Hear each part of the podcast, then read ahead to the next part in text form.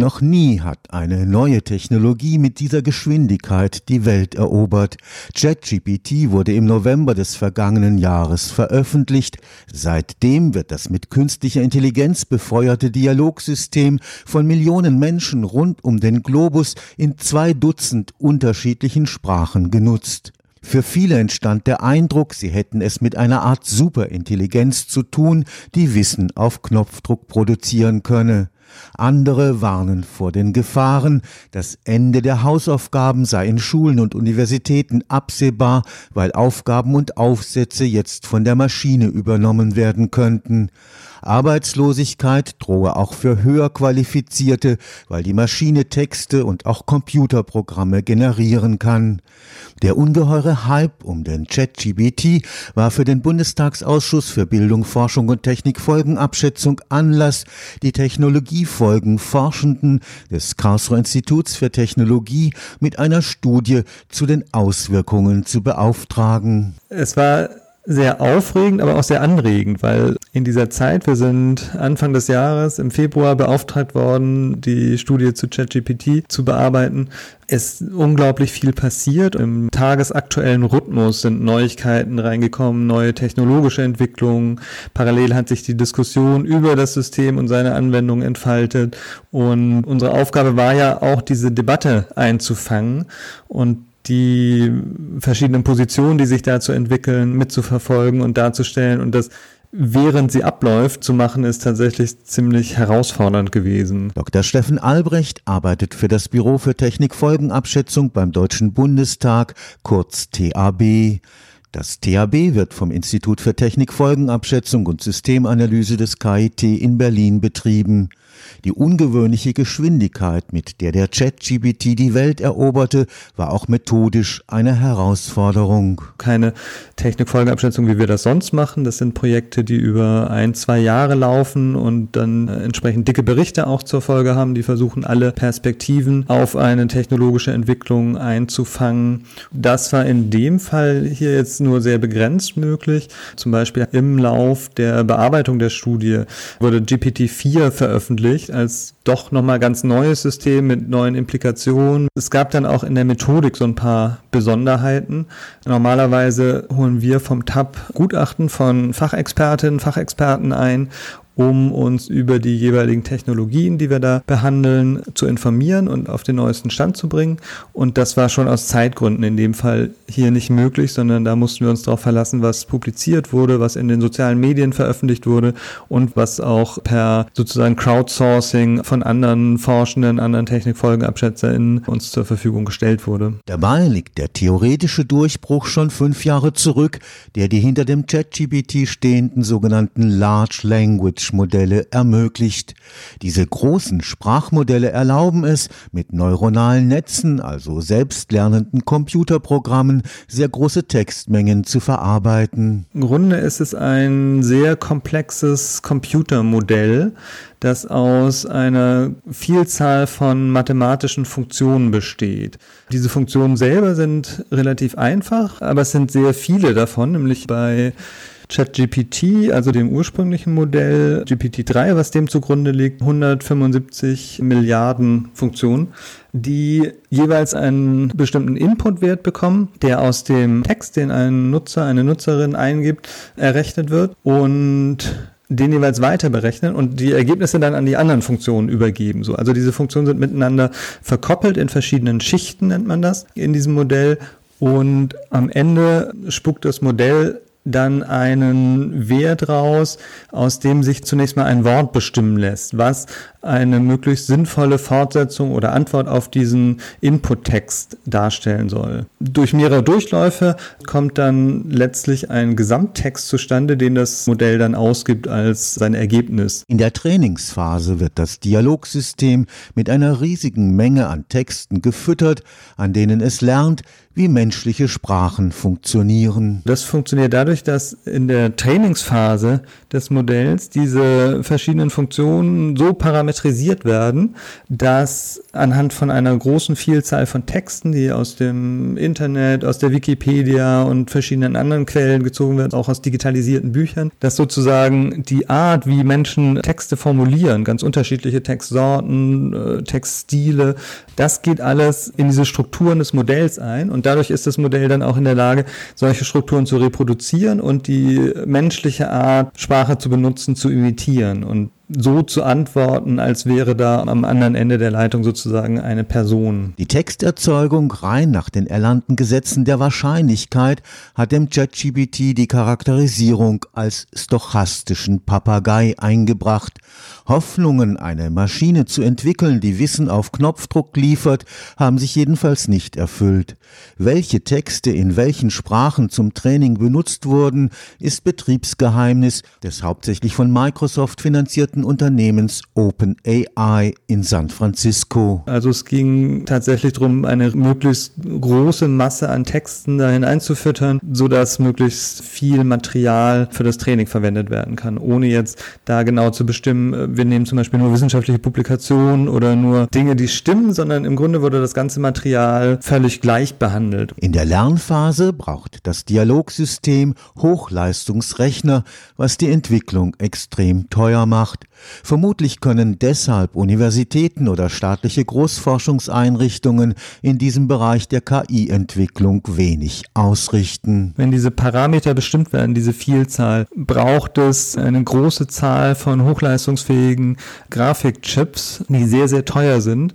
Mit Microsoft hat OpenAI da einen Partner gefunden, der selbst größere Cloud Computing Center betreibt und darin vermutlich auch eine Chance sieht, die in den Fokus zu rücken und deren Leistungsfähigkeit in den Fokus zu rücken.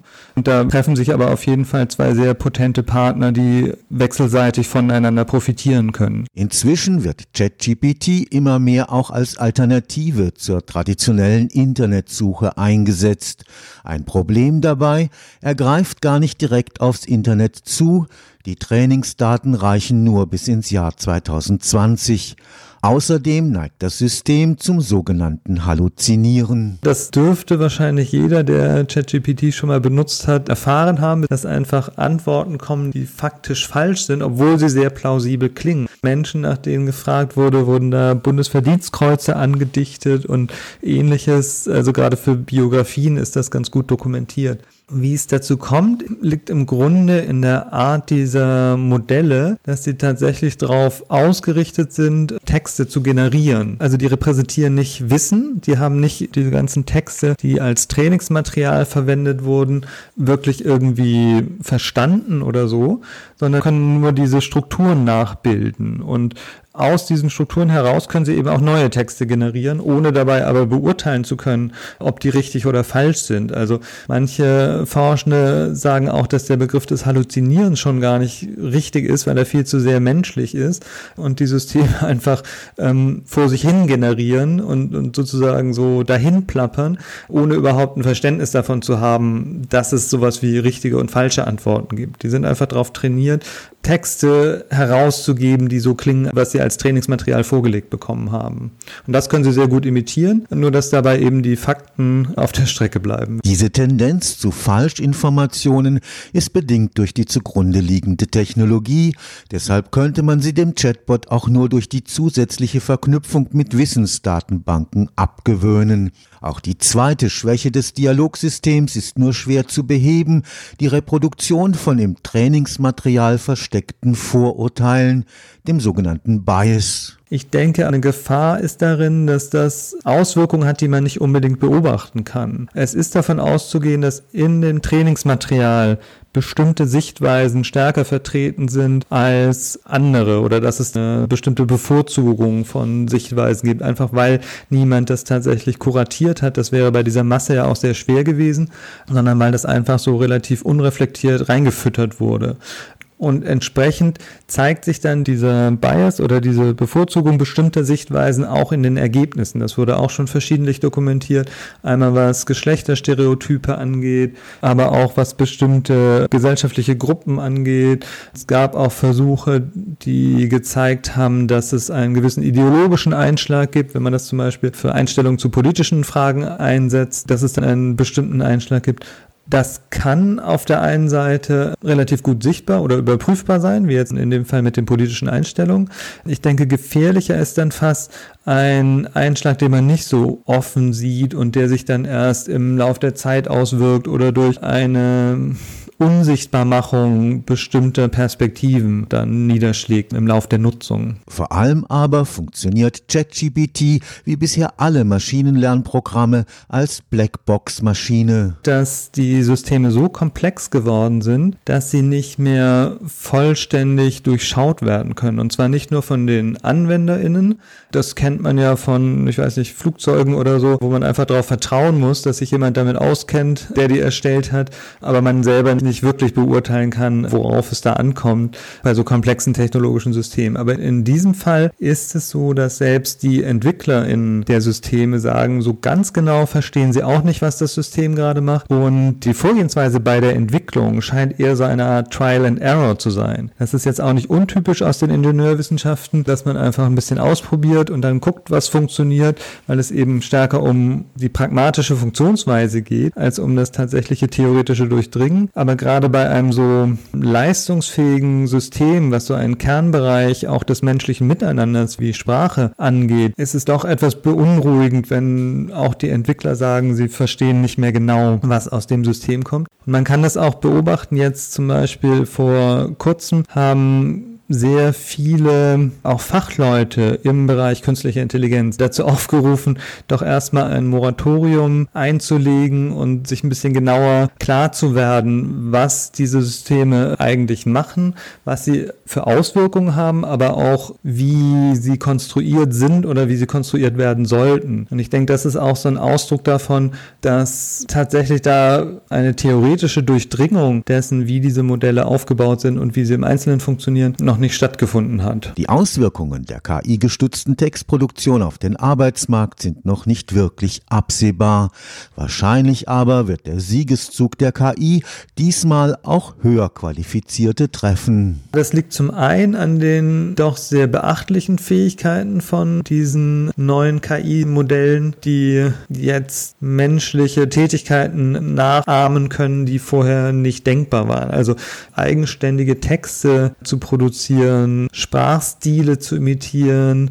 Gut, Übersetzung, daran haben wir uns inzwischen schon gewöhnt, aber auch das ist ja eine sehr komplexe Tätigkeit, die eigentlich gut ausgebildeten Personen vorher vorbehalten war. Aber das sind alles Schritte, die zeigen, dass KI jetzt eben auch Tätigkeiten übernehmen kann oder nachahmen kann, die vorher eigentlich nicht denkbar waren und die mit höher qualifizierten Jobs verbunden sind. Zumal ChatGPT auch einfache Computerprogramme schreiben kann.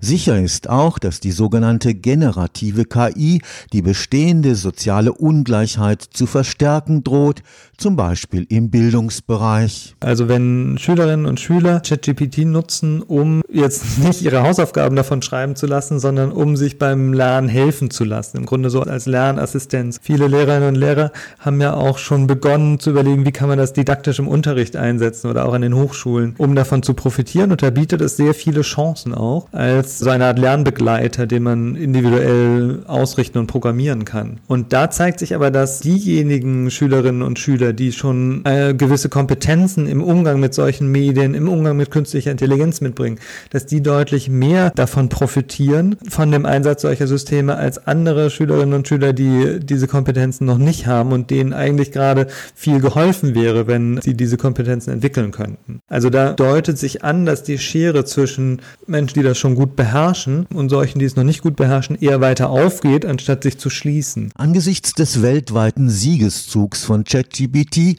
rät der Technikfolgenforscher zur pragmatischen Gelassenheit, weder Panik angesichts ungeklärter Folgen noch Ängste, den Anschluss zu verlieren. Es ist ja auch eine große Faszination in der Nutzung des Systems und jeder, der damit herumspielt, sieht auch erstmal, welcher große Schritt da tatsächlich erfolgt ist, dass neue Fähigkeiten jetzt eben durch Computersysteme erlangt worden sind. Vielleicht liegt da auch ein Ansatzpunkt, wie man damit umgehen kann, nämlich dass man sich überlegt, okay, in welchen Bereichen liegen denn vielversprechende Anwendungen von solchen Systemen? Wo kann es uns tatsächlich einen Nutzen bringen? Wo liegen die Potenziale oder wo lassen sie sich auch ausschöpfen, ohne dann bei den Folgewirkungen wieder irgendwelche negativen Aspekte zu haben, die das in Frage stellen? Und ich denke, es wird in der nächsten Zeit darauf ankommen, herauszufinden, in welchen Bereichen und unter welchen Rahmenbedingungen oder Anwendungsbedingungen tatsächlich diese Potenziale ausgespielt werden können und in welchen Bereichen das lieber nicht der Fall sein sollte. Stefan Fuchs, Karlsruher Institut für Technologie